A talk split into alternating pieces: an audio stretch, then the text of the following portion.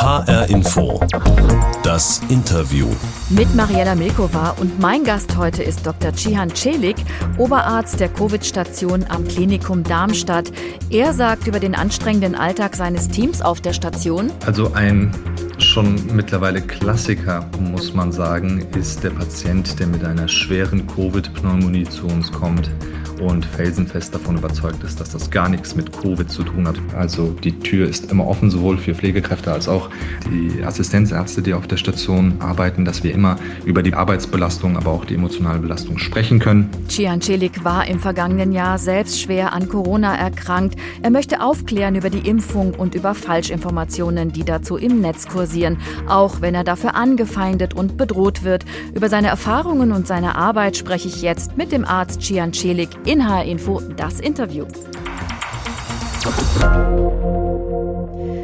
Herr Celik, Sie haben Zeit für unser Interview, weil Sie gerade frei haben. Sie haben ein bisschen Luft. Sie müssen nicht auf der Covid-Station sein. Was geht Ihnen in solchen Augenblicken durch den Kopf? Das ist natürlich jetzt eine Möglichkeit, um mal ein paar Tage sich äh, vorzubereiten auf das, was noch kommt. Also es ist nur ein Luftschnappen, so fühlt es sich für mich an, weil ich das Gefühl habe, dass jetzt gerade in der Woche vor Weihnachten, um Weihnachten herum ähm, viel zu tun sein wird, sowohl aufgrund der Patientenzahlen, aber auch aufgrund der Personalsituation. Denn ähm, rund um Weihnachten und über die Feiertage ist ja etwas weniger Personal im Krankenhaus. Von daher gibt es für das Personal, das da ist, reichlich zu tun. Mhm. Das klingt aber schon so, als könnten Sie eigentlich gar nicht abschalten. Ja, natürlich. Ich lasse mir auch ähm, jeden Tag ein Update geben. Ich schaue mir die aktuellen Zahlen an.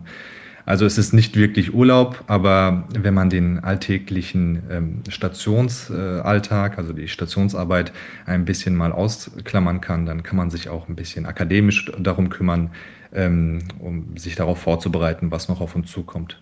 Also das Thema Corona und die Covid-19-Patienten, die sind Tag ein, Tag aus in Ihrem Kopf. Träumen Sie nachts eigentlich auch von Ihrer Arbeit? Ich versuche kurz vor dem Schlafen zu meditieren, um diese Gedanken ah. zu spannen, aber das gelingt nicht immer. Also manchmal, gerade in solchen Zeiten wie äh, in den letzten Wochen, ähm, ist das schon etwas, was einen rund um die Uhr beschäftigt. Also der schlaflose Oberarzt auf der Covid-Isolierstation des Klinikums Darmstadt, kann man sagen.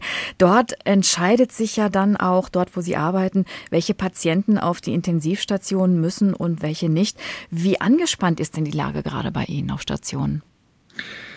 Also dazu muss ich sagen, dass wir in Hessen ja glücklicherweise nicht in einem der Bundesländer sind, die extrem stark betroffen sind von der vierten Welle.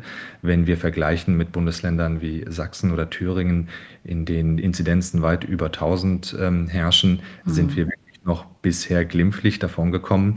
Wir sind weit davon entfernt, von den Zuständen in der zweiten und dritten Welle, in der wirklich drei große Normalstationen nur für Covid-Patienten reserviert waren. Das ist aktuell glücklicherweise nicht so.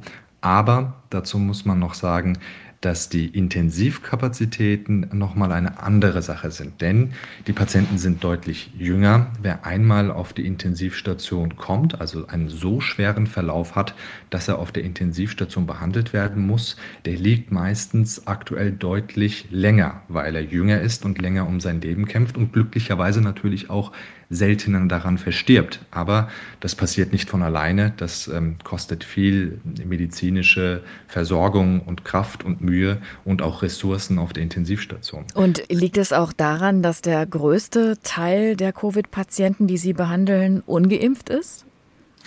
Ähm, das ist auf der Intensivstation noch stärker als auf unserer Station. Das ist ja auch so, wie es mathematisch zu erwarten war. Auf der Intensivstation sind 80, 90 Prozent nicht geimpft. Ähm, auf unserer Covid-Normalstation sind 60 ähm, Prozent nicht geimpft. Aber da lohnt sich auch ein genauerer Blick. Das reicht momentan nicht einfach nur zu zählen, wer auf der Covid-Station geimpft und ungeimpft ist, sondern man muss wirklich die schweren Verläufe, die schweren Covid-Erkrankungen zählen. Und von den schweren Covid-Erkrankungen, die wir bei uns gesehen haben, waren nur 10 bis 12 Prozent geimpft. Also das ist die entscheidende Zahl, denn natürlich gibt es auch viele andere Gründe, warum man ins Krankenhaus kommt, vor allem in einem höheren Alter und jeder Patient wird abgestrichen und auch ein Geimpfter, der bezüglich Covid keinerlei Symptome hat oder nur wenig Symptome hat, landet auf unserer Station, allein aufgrund des Infektionsschutzes. Das muss ja ähm, isoliert werden, damit sich andere Patienten nicht anstecken. Und ähm, daher lohnt es sich wirklich zu gucken, wie sieht es denn wirklich bei den symptomatischen sauerstoffbedürftigen Patienten aus. Und ähm, da sind die äh, Patienten, die wirklich geimpft waren, absolut in der Minderheit. Also 60 Prozent bei Ihnen auf der Station nicht geimpft, haben Sie gerade gesagt. Sie sind ja auch jemand, äh, ein Arzt, der dann das Gespräch sucht mit diesen Patienten, die nicht geimpft waren. Und Sie fragen nach, warum die sich nicht haben impfen lassen. Welche Antworten hören Sie denn so? Also das ist ganz eine bunte Mischung, ein buntes Bild, das sich da bietet. Meistens sind das Organisationsdinge, dass äh, Patienten sagen, naja, ich hatte es eigentlich geplant, ähm, der Termin wäre jetzt hier und da gewesen. Ich weiß natürlich nicht, ob das immer ganz genau stimmt, aber definitiv ähm, ist es so, dass die absoluten strikten Verweigerer, die weiterhin glauben, dass es die richtige Entscheidung war, sich nicht impfen zu lassen, in der Minderheit sind. Aber die haben Sie auch, oder? Aber die haben wir auch, natürlich. Und wie gehen Sie äh, mit denen um? Erstmal das offene Gespräch suchen, denn ich möchte mir natürlich anhören, was die Informationen waren, die man geglaubt hat, ob es da ein Arztgespräch gab. Und meistens ist es nicht der Fall. Meistens ähm, hat man sich die Informationen selbst gesucht und für sich selbst eine Art Prioritätenabwägung getroffen, was denn jetzt das geringere Übel ist und hat sich dann für das Falsche entschieden. Und an dieser Stelle muss man dann natürlich auch mit dem Patienten ganz klar und offen sprechen diese Abwägung war falsch, sich nicht impfen zu lassen ähm, in ihrem Alter, bei ihrem Risikoprofil war falsch und sie hätten sich ärztliche ähm, Hilfe oder Beratung suchen sollen, denn ihre Entscheidung ist falsch ausgefallen. Und das sehen die meisten Patienten natürlich auch ein, wenn sie mit einem schweren Verlauf bei uns landen. Wenn Sie jetzt darüber sprechen, dann klingt das so unheimlich ruhig und gesettelt, aber Sie berichten ja auch sehr, sehr viel und schon seit längerem über Ihren Alltag. Und Sie haben auch schon mal gesagt, zwischendurch haben Sie und Ihr Team, also die Pflegerinnen und Pfleger auf Station, auch immer mal wieder das Bedürfnis, kurz mal rauszugehen und einfach nur mal zu schreien.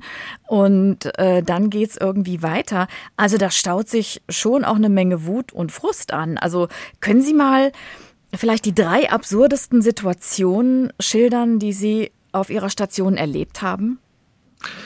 Also ein schon mittlerweile Klassiker, muss man sagen, ist der Patient, der mit einer schweren Covid-Pneumonie zu uns kommt und felsenfest davon überzeugt ist, dass das gar nichts mit Covid zu tun hat, sondern eine bakterielle Lungenentzündung ist oder eine leichte Grippe ist und obwohl er schwer sauerstoffbedürftig ist, es nicht einsieht, dass er sich verkalkuliert hat und ähm, sich nicht impfen zu lassen die falsche Entscheidung war. Und das Problem ist dann, ähm, dem Patienten wirklich klar zu machen, es geht nicht ums Recht haben, sondern es geht ja darum, das ist jetzt bedeutet, dass wir Therapien äh, wählen müssen und dass wir Dinge ernst nehmen, wie die Sauerstoffgabe, die der Patient gar nicht so sehr spürt. Also der Patient, der seine eigene Erkrankungsschwere nicht einsieht, ist auch ein Problem für die weitere Therapie. Und das ist der Moment, wo es sehr frustrierend für uns wird. Und dann schreien Sie. Eine andere und, Situation?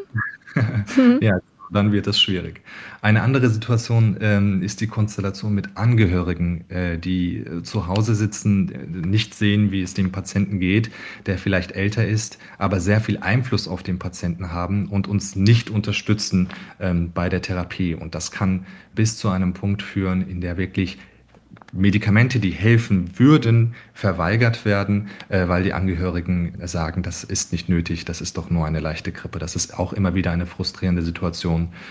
Und ähm, das dritte sehr frustrierende für uns ist, wenn die älteren Patienten, beispielsweise über 80-jährige Patienten haben wir, die nicht geimpft sind, einfach darauf verweisen, dass die erwachsenen Kinder gesagt haben, dass ähm, eine Impfung nicht sinnvoll wäre, dass es zu gefährlich wäre. Und daher haben sie sich nicht impfen lassen. Und genau in solchen Konstellationen haben wir schon einige Patienten auch verloren. Hm. Vielen Krankenhäusern fehlt ja genau deswegen mittlerweile das Personal, weil Pflegekräfte kündigen und sagen, ich kann nicht mehr, diesen ganzen Wahnsinn ertrage ich nicht mehr nach fast zwei Jahren. Kämpfen Sie persönlich auch mit solchen Gedanken manchmal? Dafür ist äh, keinen Platz momentan. Also dafür ist die Aufgabe momentan zu groß und ähm, das äh, möchte man jetzt stemmen. Man möchte, möchte das mit dem Team jetzt so gut es geht schaffen. Und es kann sein, dass es natürlich, nachdem die Pandemie oder diese Wellen ausgestanden sind, dass man so in ein Loch fällt, in dem man gewisse Dinge reflektiert. Auch die Anstrengungen, die jetzt äh, die letzten anderthalb Jahre gekostet haben. Aber das schiebt man, glaube ich, noch vor sich her. Ich glaube, allen, die in diesem Bereich arbeiten, geht es momentan so. Aber Sie müssen ja natürlich auch in gewisser Weise Vorbild sein für Ihre Mitarbeiterinnen und Mitarbeiter, damit die nicht auch noch kündigen. Sind Sie da in so einem Dilemma, weil Sie quasi Ihre eigenen Gefühle ständig wegschieben müssen? Nein, das äh, versuchen wir offen zu halten, also sowohl äh, für die Pflegekräfte als auch ähm, unsere ärztlichen Mitarbeiter im Team herrscht eine offene Türpolitik. Also die Tür ist immer offen, sowohl für Pflegekräfte als auch die Assistenzärzte, die auf der Station arbeiten, dass wir immer über die Belastung, die Arbeitsbelastung, aber auch die emotionale Belastung sprechen können. Das äh, kann manchmal absurde, ähm, absurde Formen annehmen. Der Humor im medizinischen Bereich ist ja auch immer etwas, was für Außenstehende sehr befremdlich ist, aber es ist auch so ein Bewältigungsmechanismus. Echt? Sie haben noch was zu lachen?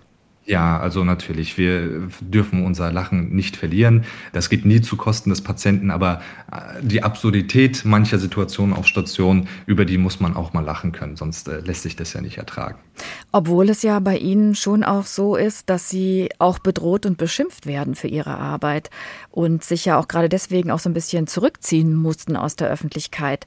Wie geht es Ihnen damit? Also ich denke mal, da ist Ihnen dann nicht mehr zum Lachen zumute.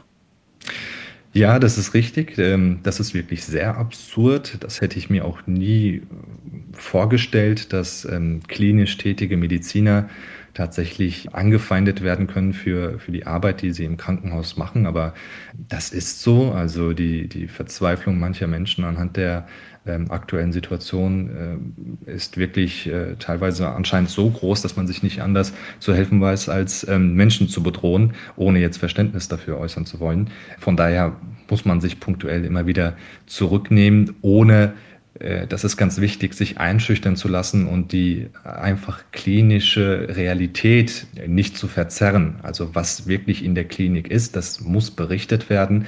Wie die Situation ist, muss berichtet werden, ohne dass man aus falscher Rücksicht auf irgendwelche Befindlichkeiten da eine Schere im Kopf plötzlich hat. Ähm, das ist mir ganz wichtig. Dr. Ciancelik ist zu Gast in H-Info das Interview. Er ist Lungenarzt und Oberarzt der Covid-Station am Klinikum Darmstadt. Und Sie haben ja gerade schon gesagt, Sie lassen sich davon nicht einschüchtern. Sie berichten in Tageszeitungen und auch in Talkshows über Ihren Alltag auf der Covid-Station und wollen aufklären, auch natürlich über die Impfung und über Falschinformationen dazu. Ich kann mir vorstellen, das ist Ihnen persönlich auch so wichtig, weil Sie ja selbst Corona hatten im September vor einem Jahr, als es noch keine Impfung gab und weil sie wissen, wie schlimm das sein kann, denn es hatte sie ja ganz schwer erwischt. Wie ist das denn passiert? Sie lagen ja sogar auf der Intensivstation. Ja, das stimmt. Das war jetzt ähm, gerade zu Beginn der zweiten Welle, ähm, als es wirklich sehr schlimm aussah im Krankenhaus. Und zu der Zeit, als ich mich infiziert habe, wahrscheinlich im Krankenhaus, da waren Patienten in meinem Alter noch sehr, sehr selten. Das ist mittlerweile etwas anders. Sie waren 34, ne, als Sie genau. sich infiziert ja. haben. Zu der Zeit war ich, äh, glaube ich, auch der jüngste Patient auf der Intensivstation. Wahrscheinlich auch erklärbar mit einer sehr hohen Viruslast, die ich abbekommen habe bei meiner Infektion. Und zusätzlich kam dann noch eine äh, Komplikation mit dazu, also eine bakterielle Superinfektion, die sich auf die Covid Pneumonie draufgesetzt hat. Das hat dann zu einem sehr schweren Verlauf geführt und ähm, ich musste auch nicht invasiv beatmet werden für ein paar Tage. Und äh, die Kollegen haben sich sehr gut um mich gekümmert, ähm, so dass ich nach äh, anderthalb Wochen wieder das Krankenhaus verlassen konnte. Und ähm, natürlich ist, dass ich habe die Erkrankung vorher schon sehr ernst genommen und uns wurde auch klar, dass jüngere Patienten befallen ähm, werden können, auch schwere Verläufe haben können. Aber selbst davon betroffen zu sein, führt natürlich dazu, dass man das Ganze noch ernster nimmt. Das ist, denke ich, eine ganz menschliche Reaktion. Eigentlich würde man sagen, die Fakten und die Daten, die ich hatte, müssten ausreichen, um gut über die Erkrankungen aufzuklären. Aber die eigene Erkrankung hat da sicher auch noch mehr zur Sensibilisierung beigetragen. Mhm. Wenn Sie nun am Klinikum Darmstadt einen Covid-Patienten aufnehmen auf Ihrer Station, haben Sie da schon einen Blick dafür, wer bald auf die Intensivstation muss und wer nicht? Also kann man irgendwo ran erkennen, bei wem die Infektion schwerer verläuft und bei wem nicht? Gibt es irgendwelche Anhaltszeichen? Ja, also da, darin sind wir tatsächlich gut geworden und sehr viel besser geworden. Das ist ein ähm, ganzes äh, ganze äh, Reihe von Dingen, die wir dafür ähm, mit berücksichtigen, von Alter und Risikofaktoren bis über zu den prognostischen Blutwerten, die zu Beginn der Erkrankung erhoben werden. Also und auch die Viruslast ähm, zählt dazu und natürlich auch der Impfstatus. Also beispielsweise eine über 70-jährige Patientin mit einem ungeimpften Status, ähm, gewissen Vorerkrankungen wie Adipositas und, und ähm, Bluthochdruck oder Diabetes und dazu noch die Blutwerte, die alle auf einen schweren Verlauf hindeuten, dann wissen wir schon, wir müssen mit dieser Patientin darüber sprechen, wie ihre Wünsche wären im Ernstfall, ob Wiederbelebungsmaßnahmen gewünscht wären. Gibt es eine Patientenverfügung? Also das erschrickt viele Patienten zwar, aber das, darüber muss früh gesprochen werden, solange der Patient noch klar ist und ähm, voll besitzt seine geistigen Kräfte. Viele Patienten wollen ja gar nicht auf die Intensivstation und darüber äh, sprechen wir dann auch recht früh. Also da bedarf es noch einiger Aufklärung und dafür machen Sie sich ja auch stark, auch zum Beispiel so. Covid-19 hastalığı yaklaşık bir senedir bütün dünyada insanların ağır hastalanmasına neden oldu. Birçok ülkede Da hört man sie auf Türkisch, ihre Muttersprache. Was sagen Sie da?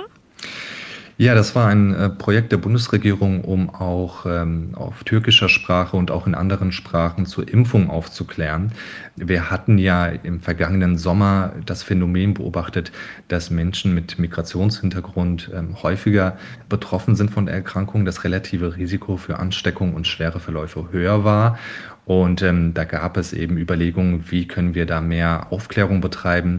Und natürlich war es dann auch ganz wichtig, dass sobald die Impfungen verfügbar waren, auch dafür zu sorgen, dass diese Informationen in wirklich alle Bereiche unserer Gesellschaft vordringen. Und das sollte nicht vom ähm, Sprachstatus abhängen, äh, wie die Gesundheit äh, der Menschen ist. Von daher habe ich da gerne mitgemacht, ähm, auch auf türkischer Sprache Aufklärungsvideos ähm, aufzunehmen. Und ähm, ich war auch in äh, einer Erstaufnahmeeinrichtung für Geflüchtete mhm. in Darmstadt, um dort auch direkte Aufklärung zu machen und Fragen zu beantworten zur Impfung. Sie selbst sind ja in Südhessen geboren und aufgewachsen, in Funkstadt, in dritter Generation als Gastarbeiterkind und Sie nutzen Ihre Zweisprachigkeit jetzt eben, um mehr Menschen über die Impfung aufzuklären, weil es bei Covid-19 offenbar auch diese starke soziale Komponente gibt. Was heißt denn das eigentlich genau? Also das ist etwas, was in vielen Ländern, in westlichen Ländern, Industrienationen beobachtet worden ist. Und das ist auch kein neues Phänomen per se, dass Armut und Gesundheit oder besser gesagt Krankheit äh, stark korreliert sind. Das ist seit vielen Jahrzehnten so. Und Covid hat das nochmal ganz deutlich aufgezeigt. Und das sehen Sie auch in Ihrer Klinik? Das haben wir auch stark in unserer Klinik gesehen. Und es war wichtig, da keine rassistischen Narrative aufkommen zu lassen, sondern das direkt einzuordnen wie Armut und Gesundheit beziehungsweise Krankheit miteinander zusammenhängen, dass das kein neues Phänomen sind, ist, dass das ähm, zu einfach wäre, das kulturell beantworten zu wollen, sondern das muss äh, natürlich auch ein ganz großes äh, Augenmerk der kommenden Gesundheitspolitik sein, an diesem Zusammenhang etwas zu verändern. Also Covid kann da, ist da wirklich nur eine der vielen Erkrankungen, die dazu zählen. Und es gibt viele Gründe dafür von Unterkunft über Arbeitsstelle, aber auch ähm, Vorerkrankungen, die bei Menschen mit geringerem Einkommen ähm, sehr viel häufiger da sind, wie eben Diabetes, Bluthochdruck und Übergewicht, die aber auch sehr stark mit einem geringeren Einkommen korreliert sind. Mhm. Ähm, ich habe das Gefühl, dass Sie bei dem Thema ganz besonders engagiert sind, weil Sie als Kind türkischer Einwanderer eben genau wissen, wie sich das anfühlt. Ihre Eltern ähm, waren ja selbst Arbeiter, haben viele verschiedene Jobs gemacht, haben Sie mir erzählt, damit es eben Ihnen und Ihrer älteren Schwester mal besser geht. Welche Rolle hat Bildung bei Ihnen zu Hause gespielt? Also meine Eltern waren eher bildungsfern, also typische Kinder von Gastarbeitern, also die zweite Generation und zunächst auch mit Fabrikarbeit in Deutschland haben sie ihr Geld verdient. Später dann haben sie sich selbstständig gemacht, wie es eben so bei vielen Gastarbeiterfamilien der Fall war. Aber ganz wichtig und äh, zweifellos stand fest, dass die Kinder nicht diesen Werdegang eingehen sollten, sondern dass die Möglichkeiten in Deutschland äh, da sind, um einen akademischen Werdegang einzuschlagen. Und das war immer das Ziel, sowohl für meine ältere Schwester als auch für mich war klar, dass wir diesen Weg gehen müssen. Und Ihre Schwester äh, hat ja zuerst Abi gemacht und studiert. Also sie war zu Hause sowas wie die Pionierin und dann kamen Sie und wollten eigentlich Astrophysiker werden. Warum ist es dann doch die Medizin geworden? Naja, ich habe irgendwann im Abitur gemerkt, dass äh, da zu viel Mathematik in der Astrophysik ist und äh, zu wenig Mensch. Von daher ähm, ist es doch etwas geworden, das äh, näher am Menschen ist, weil ich gedacht habe, dass meine persönlichen Stärken glaube ich, besser im Umgang mit den Menschen aufgehoben ist, als allein in einem Büro unter Formeln brütend. Gian Celik, in HR Info das Interview. Er ist Oberarzt der Covid-Station am Klinikum Darmstadt. Und ich weiß nicht, vielleicht hören Sie es schon im Hintergrund, äh, was jetzt kommt. Vielleicht warten Sie auch schon drauf. Sie kennen ja unsere Sendung ganz gut. Ich habe hier die Interviewbox neben mir. Und das ist ja ein schönes Ritual in der Sendung. In der Box steckt immer was drin für den Gast. Und ich öffne jetzt mal für Sie, weil wir per Leitung verbunden sind und Sie hören bitte mal genau hin. Ich muss denken an meine Eltern, die das leider nicht miterleben werden. Das ist das 60. Jahr des deutsch-türkischen Anwerbeabkommens. Ich habe äh, viele Zuschriften bekommen. Eine hat mich besonders bewegt. Da stand drin, du bist jetzt da, wo noch keiner von uns war. Und äh, das bewegt mich sehr. Zugleich ist natürlich auch eine Verpflichtung und eine große Verantwortung, es gut zu machen. Den Mann haben Sie erkannt, oder? Ja, sicher, natürlich. Cem Özdemir und ähm, Özdemir, muss man ja sagen. Mhm. Ähm, das war auch ein bewegender Augenblick, ähm, als er tatsächlich als Bundesminister vereidigt worden ist. Und ähm, klar, Cem Özdemir ist ein, ähm, ein Vorbild für die türkische Community, die türkisch-deutsche Community, weil er eben nicht als Fußballer oder ähm, für etwas anderes in der deutschen Öffentlichkeit schon sehr lange steht, sondern wirklich ein Teil der deutschen Öffentlichkeit ist, wo es wirklich auch wichtig ist, also gesellschaftlich, politisch. Von daher äh, ist er wirklich sein Name schon sehr lange bei uns im Haushalt und auch schon als ich ein Kind war bekannt. Und ich freue mich sehr, das hat mich sehr bewegt, dass er wirklich es geschafft hat, dass er jetzt Bundesminister ist. Offenbar war er auch ein Vorbild für Sie. Er ist ja der neue Landwirtschaftsminister und er ist ja der erste Bundesminister mit türkischen Wurzeln überhaupt. Also das zeigt, alles ist möglich. Alles ist möglich, ja. Es ist, da, da, darf man sich natürlich keine Illusion machen. Auch wenn alles theoretisch möglich ist, ist es immer noch schwerer für manche als für andere. Das darf man nicht vergessen. Und auch in Deutschland müssen wir besser werden. Das es nicht so sehr von den Eltern abhängt, welchen Bildungsabschluss man erlangt. Es gibt eben diese Fälle, bei denen das alles möglich erscheint, aber das darf dann auch nicht als ähm, Ausrede gelten, na, bei uns ist doch alles gut, wir haben sogar einen deutsch-türkischen Minister, sondern es muss noch besser werden. Also ich hoffe nicht, dass er der letzte deutsch-türkische Minister ist. ich habe noch was für Sie in die Box getan. Wenn so lange boostern und impfen, bis wir die Pandemie zu Ende gebracht haben. Das ist aus meiner Sicht die vordringlichste Aufgabe, die wir haben, die wir gemeinsam haben. Und ich glaube, dass wir das gemeinsam schaffen werden. Noch ein neuer Bundesminister und den erkennt man auch sofort. Ne? Ja, Herr Lauterbach genau. hat es geschafft. Ja. Genau. Und äh, witzig fand ich, das NDR-Satire-Magazin Extra 3 hat getwittert, hauptberuflicher Talkshow-Gast Karl Lauterbach nimmt Nebenjob als Bundesgesundheitsminister an. Schon ein bisschen fies, oder? Ja, aber ich meine, ich glaube, das ist ähm, lieb gemeint. Herr Lauterbach hat ja wirklich sehr viel Aufklärung betrieben in der Pandemie und jedem ist klar, dass er da einen wichtigen Beitrag zur öffentlichen Wahrnehmung beigetragen hat. Und er, er hat wirklich sehr viel Expertise, steckt viel drin, hat einen Blick auch für die Klinik. Von daher ist er auch natürlich ein, ein Gesundheitsminister, den die praktisch tätigen Kliniker gerne in diesem Amt sehen. Jetzt kriegt es Lauterbach als Bundesgesundheitsminister aber gleich mit der neuen Virusvariante Omikron zu tun aus Südafrika, wo sie zuerst nachgewiesen wurde. Gibt es Berichte über milde Verläufe? Das lässt zunächst mal hoffen, aber andererseits zeigen erste Labortests unter anderem der Frankfurter Virologin Sandra Zizek, der Frankfurter Uniklinik, dass die Impfstoffe, die wir bisher haben, offenbar deutlich weniger wirksam sind gegen die neue Variante und angepasst werden müssen. Heißt, doppelt geimpfte sind nicht so gut geschützt gegen Omikron, jedenfalls wenn sie noch keine dritte Impfung, den Booster bekommen haben. Was heißt das jetzt für Ihre Arbeit in der Klinik und auch für alle anderen Kolleginnen in unseren Kliniken?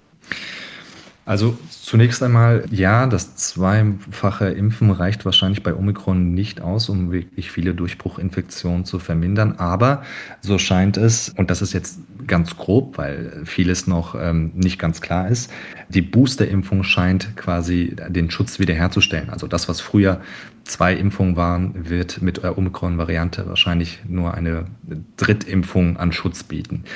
Jetzt, worauf es ankommt, wird sein, dass wir genügend Boosterung durchführen und dass wir diesen Zeitpunkt der Omikron-Welle, die wahrscheinlich auf uns zukommen wird, nicht in einem ganz vulnerablen Bereich fällt. Also wir Was hatten heißt das, das? das heißt, wir hatten bereits zwischen der zweiten und dritten Welle die Situation, dass noch bevor viele Patienten aus der vorherigen Welle das Krankenhaus verlassen haben und die Intensivbetten verlassen haben, es schon zu dem nächsten Anstieg gab. Also die Talsohle war gar nicht so tief der Fallzahlen im Krankenhaus und schon kam der nächste Schwung an Patienten.